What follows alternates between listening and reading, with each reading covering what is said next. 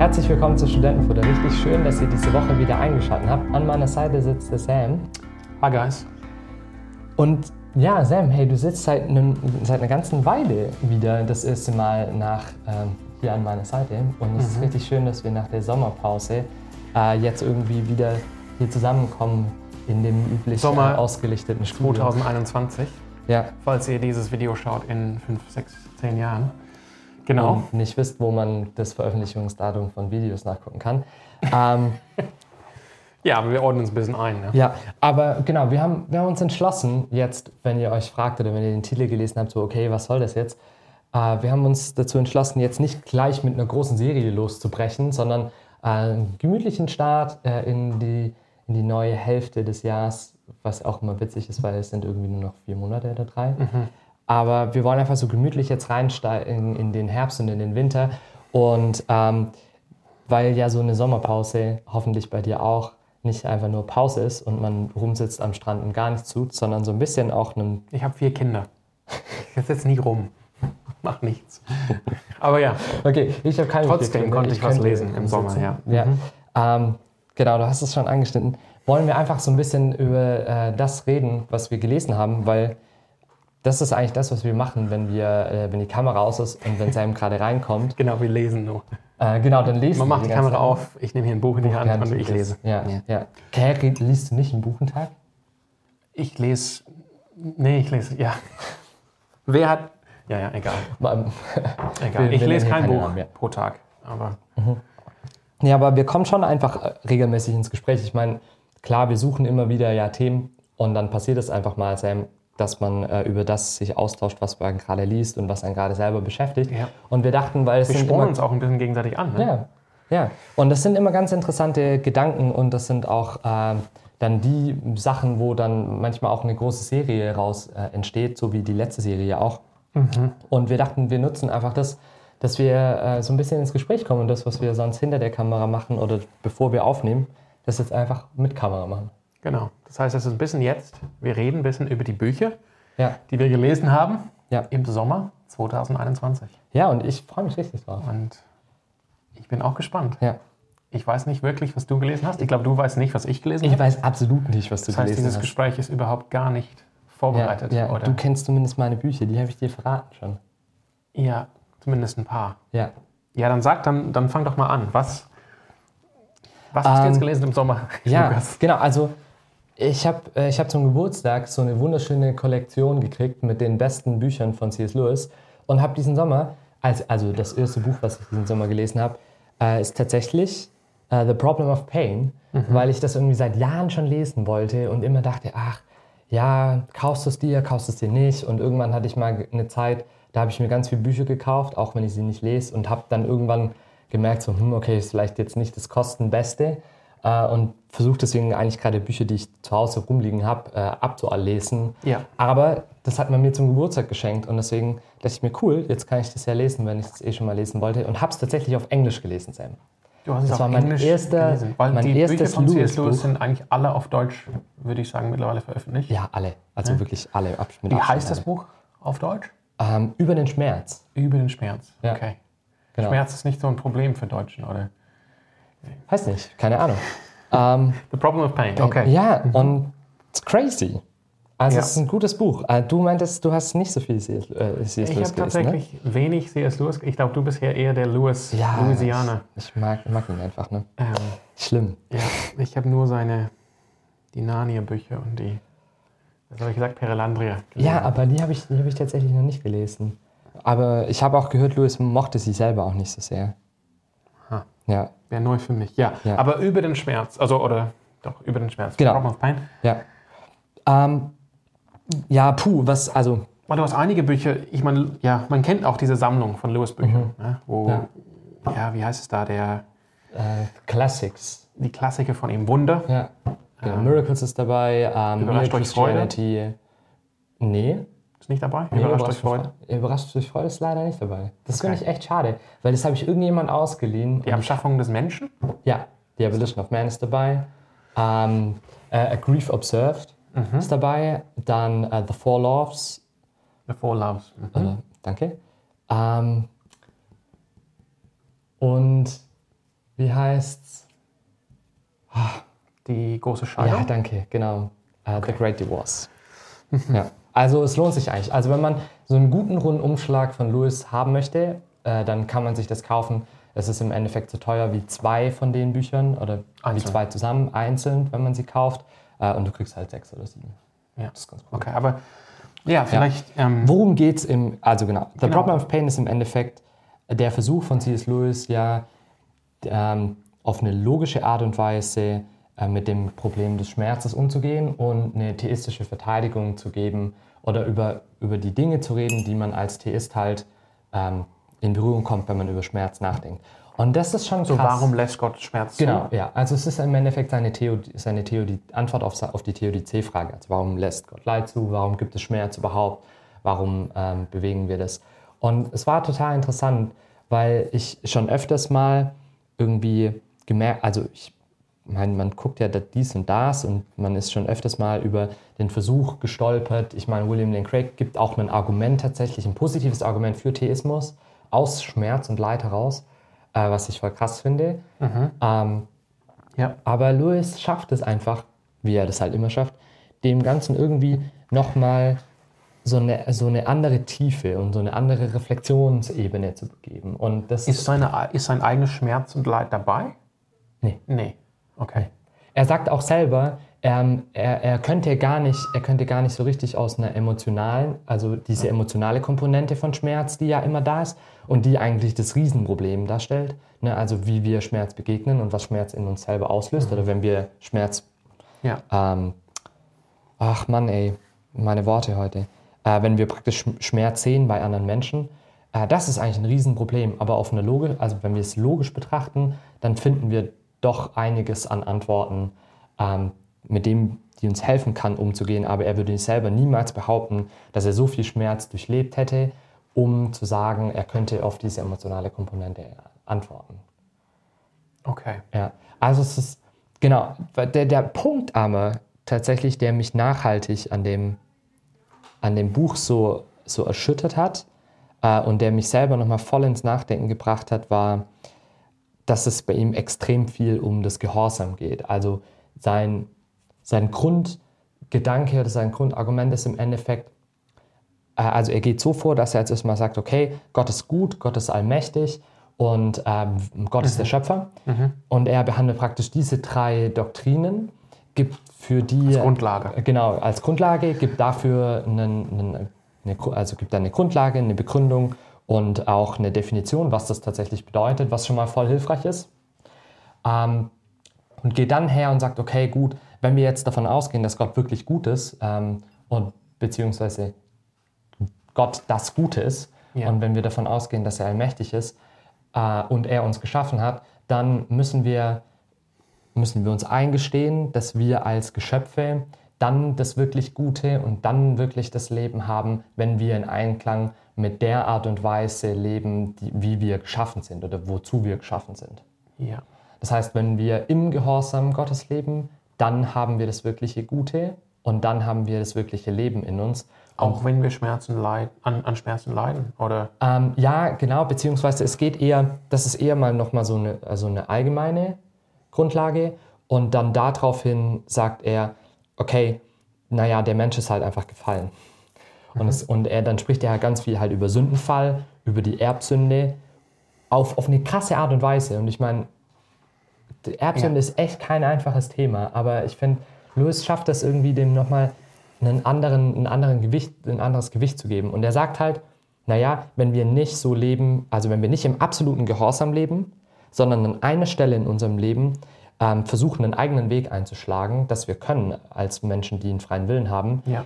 ähm, dann sünd- sündigen wir. Ja. Das heißt, wenn wir nicht im absoluten Einklang mit Gott leben, dann sündigen wir. ja. Und das war so ein Punkt, wo ich so dachte, krass. Ich glaube, wir haben keine Ahnung, wie viel wir sündigen am Tag. Ich meine, das ist eigentlich, ja, ich meine, ich will das jetzt nicht kleinreden, aber das ist eigentlich relativ klar aus der Heiligen Schrift, oder? Ja, ja, ja. Also ich meine, wir kennen auch die Aussagen von, von Jesus und von den Aposteln. Mhm. Auch jetzt beispielsweise bei den Aposteln über, die, über das Gesetz. Und wenn man das Gesetz bei Jakobus an einem Punkt bricht, dann ist man ein Gesetzloser. Dann hat man, das, weil das Voll. Gesetz als Einheit steht oder fällt. Ne? Ja. Aber, Voll. okay, aber, das Aber- war für dich so ein Moment. Ja, weil ich so dachte, krass, okay, ja, ich bin ja, ich bin ja tausendmal am Tag nicht im absoluten Gehorsam Gottes, sondern das sind eher eigentlich die Ausnahmen, wo ich wirklich, wo, wo, ich, wo ich sagen würde, okay, mein ganzes Wesen und mein ganzes Sein gebe ich jetzt in den Gehorsam Gott gegenüber. So, das sind eigentlich die seltensten Momente, wo ich vielleicht Ja. ku- kurz mal sündlos bin.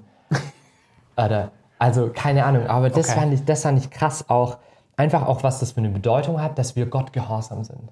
Weil wir, wir reden so viel darüber und eigentlich will ich, ja- ich will ja selber davon wegkommen und wir haben das, ich hab, wie oft kritisiere ich das, dass ich das nervig finde, dass wir Gott immer so als Freund sehen und Jesus ist der Buddy und er rettet uns und bla bla bla.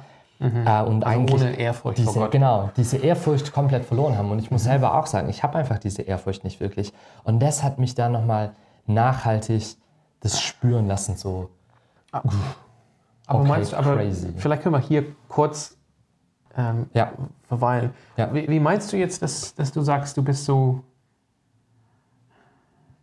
nur, nur, nur sehr, nur sehr, nur an bestimmten Momenten am Tag quasi sündlos oder, oder im vollen Ach so. Einklang mit dem Willen Gottes. Ne?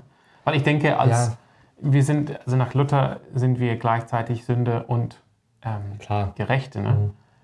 Ähm, und, da, und ich denke, das beschreibt es ganz gut. Ich bin zu jedem Zeitpunkt ontologisch gesehen ein Sünder. Ja, klar. Ähm, Aber ich ja. bin für gerecht erklärt und meine Hoffnung ist auf die endgültige Rechtfertigung durch Christus am letzten Tag. Ne? Ja. Aber trotzdem, ich meine, wir sind auch geschaffen zu arbeiten. Wenn ich einfach auf der Arbeit bin und ich arbeite hart, ich denke, ich befinde mich im Willen Gottes, auch wenn ich jetzt nicht bei jeder Arbeit immer irgendwie ein frommes Gebetlein spreche. Ne? Nein, also nein, wie, nein. meinst du das Ach jetzt? so. Ich glaube, wenn ich durch, also wenn ich, wenn, ich- wenn ich mal so einen normalen Tag Revue passieren lasse, dann, dann finde ich, glaube ich, wenn man sich die ganzen Details anschaut, schnell einen, einen abwertenden Gedanke, einen, einen Frust oder einen, einen Moment, wo, wo mein Egoismus mich nicht gnädig, nicht barmherzig sein lässt in dem Moment. Und das vielleicht jetzt auch gar nicht so, so intensiv in einem Wutausbruch oder halt in diesen Extremformen irgendwie sichtbar wird, aber in tausend kleinen Dingen. In, Ja. Und genau, und das war irgendwie, Ja, okay. also das zum einen und eben zum anderen diese Frage, okay, strebe ich überhaupt danach? Also wie, wie Im ehrlich... Einklang mit Gottes Genau. Willen unterwegs zu sein, Genau, zu leben. und, genau, und wie wichtig ist mir das, dass ich Gott gehorsam bin? Also spielt es, in meinem, spielt es in meinem Glauben eine Rolle, dass ich denke, hey Gott, ich will dir, wir sagen das immer so fromm, ne? Ich will dir dienen, Jesus, und ich will mein ganzes Leben dir hingeben. Aber wann, wann sitze ich mal wirklich da und denke so, hey Gott, ich will dir echt gehorsam sein. Ich will wirklich, dass du mein König bist. Weil das heißt es ja im Endeffekt, oder? Wenn Gott mein König ist, Ich glaube, die Frage ist nicht unbedingt, weil es gibt immer gewisse, gewisses Dienen Gott gegenüber, was uns leicht fällt. Ja. Ähm, ich glaube, die Frage ist wirklich da oder, oder wird real und persönlich, wenn wir überlegen, gerade in den Punkten, wo vielleicht Gottes Wille oder Gottes Wort uns widerspricht und sagt, nee, das geht nicht, ob wir dann wirklich bereit sind, ja, Klar. an dem Punkt gehorsam zu sein. Ja, das, also klar, genau, das kommt noch dazu. Ja. Aber, okay, aber, und, und Genau, wie, das ist aber wie, so- kommt, wie kommt es von dieser Vorstellung, Also alltäglich, in jedem Tag, Schmerz ganzen, ja, wie kommt, dann, kommt man zum Schmerz? Genau, im Endeffekt kommt man dann zu dem Schmerz, ich habe das mir sogar irgendwo rausgeschrieben, ähm, es kommt im Endeffekt dann zu diesem einen, ähm, zu diesem einen mega berühmten Zitat des äh, Louis, Diesem Megaphone. Genau, mit dem Megafon. Wie heißt es auf Deutsch? Oder du hast es auf Englisch gelesen? Ja, ich habe es auf Englisch gelesen. Ja. Ähm, huch, ich dachte, ich hätte das abgeschrieben.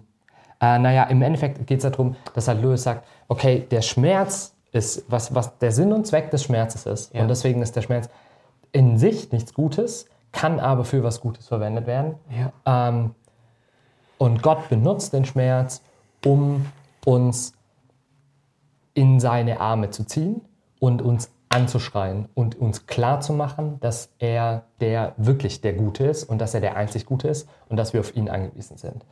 Und, und dieses Ding, also Gott nutzt, ähm, wie, wie fängt es an?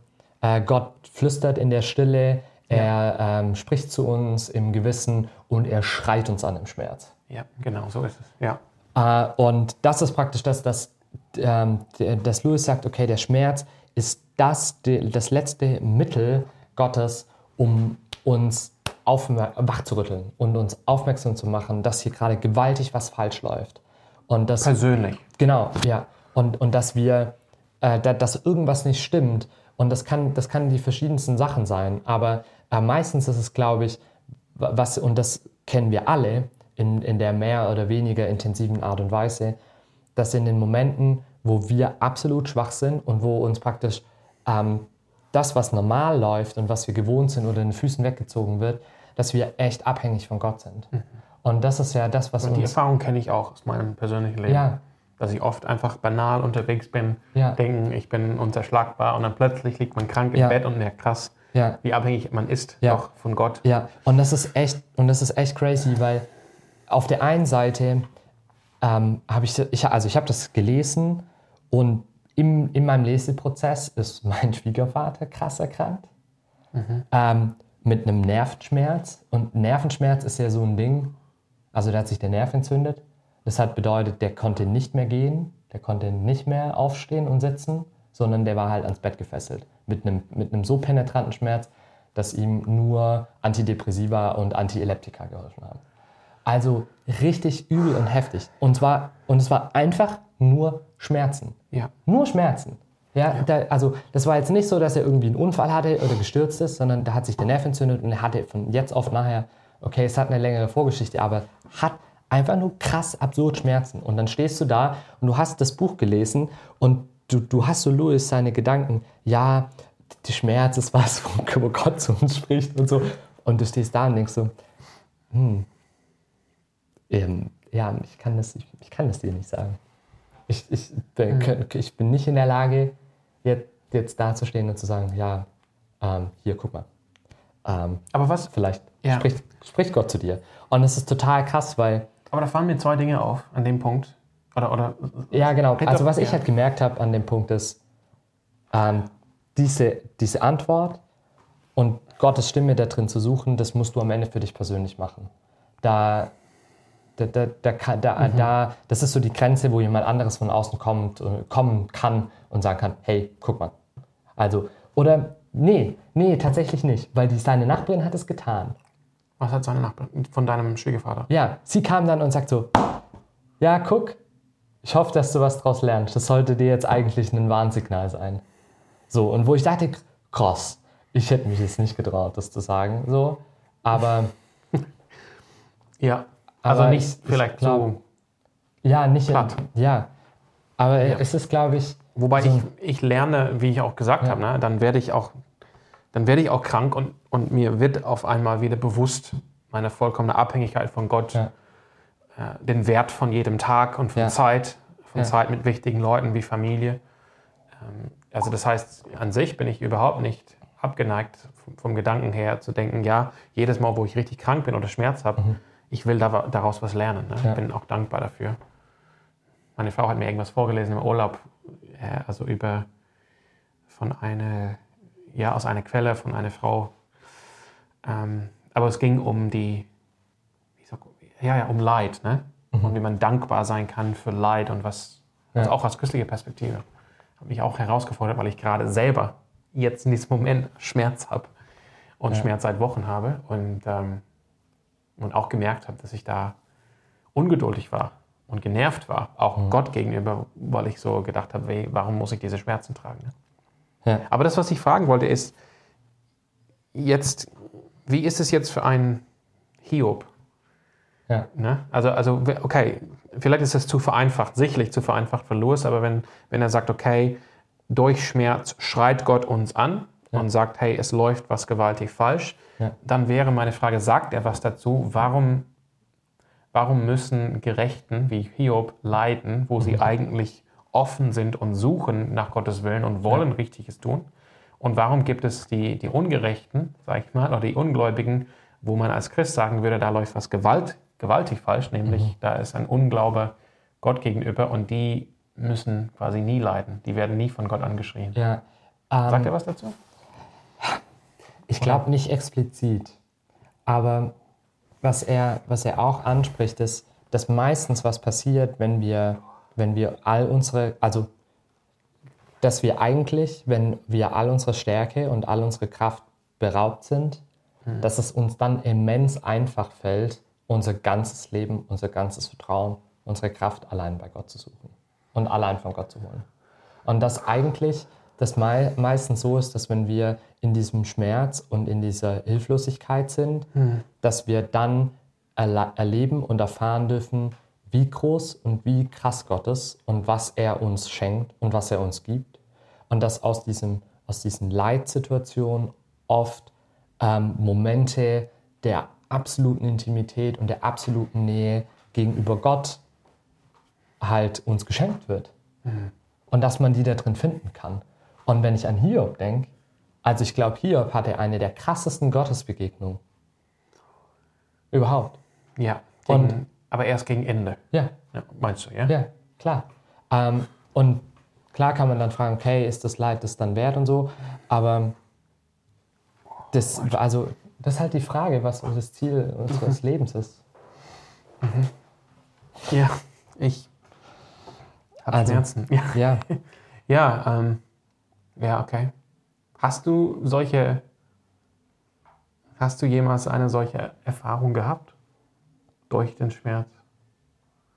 ja, also Wo du sagst, ne, das wird dir geschenkt. Dass du merkst, meine ganze, oder ich suche meinen ganzen Trost, Sinn ja, bei Gott. Also ich glaube, eine Schmerzsituation kann ich dir so direkt gar nicht sagen oder gar nicht nennen. Hätte ich jetzt dir keine.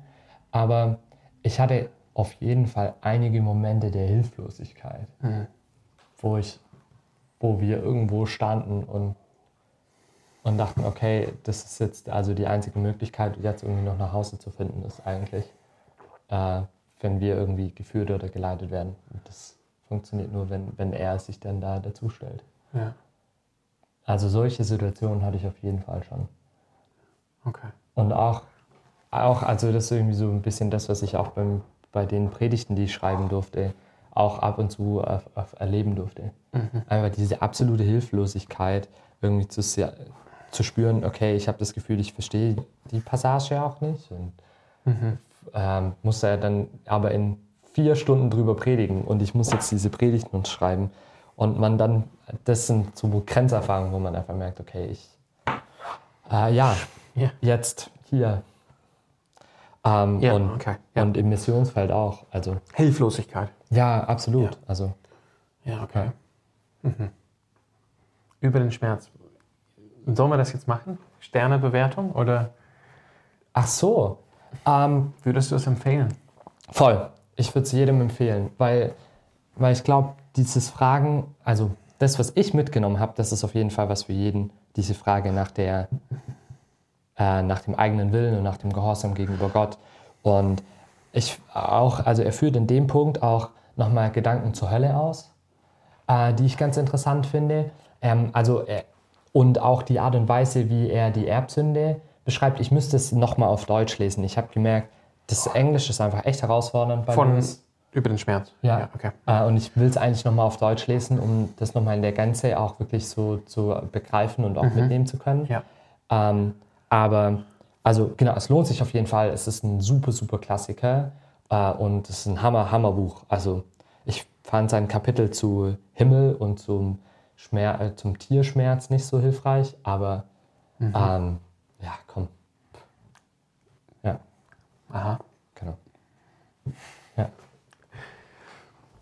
Nee, also. Das war jetzt nicht für die Tierschutzallianz ab. Bei der Ach so, ja, er hat jetzt, ähm, er, also da ging es gar nicht so sehr dann am Ende des Tages darum, ob Tieren, also inwieweit Tiere Schmerzen wirklich begreifen und erleben und so, sondern äh, es ging dann irgendwie eher mehr darum, ob Tiere im Himmel, also ob eine Tierseele gerettet werden kann oder nicht. Ich auch denke, ja, ist jetzt, ich bin jetzt kein Tierbesitzer und so, mein Herz zerbricht jetzt nicht daran. Genau, ja. Ja. Ja, alles klar. Ja. Okay. Und wie? Ich denke, all dogs go to heaven, von daher. Ähm, ungefähr, wie lang ist das Buch? Ähm, 100 Seiten. 200 Seiten. 100 Seiten. 100 Seiten. 100 Seiten, naja. Ja, ist das gar nicht so dick. So. Wenn man, also wenn man es isoliert kauft, sind nur so 100, 120 Seiten. Also durchaus lesbar Ja, ja. in einer Woche. Ja, ich habe, glaube ich, zwei gebracht. Aber Ja, ja manche, manche Bücher kann man schnell lesen, aber wenn man das wirklich was mitnehmen will. verdauen will, dann Ja. das ist, glaube ich, besser als Quantität ist halt die Qualität, ja. ja. ja nee, also das hat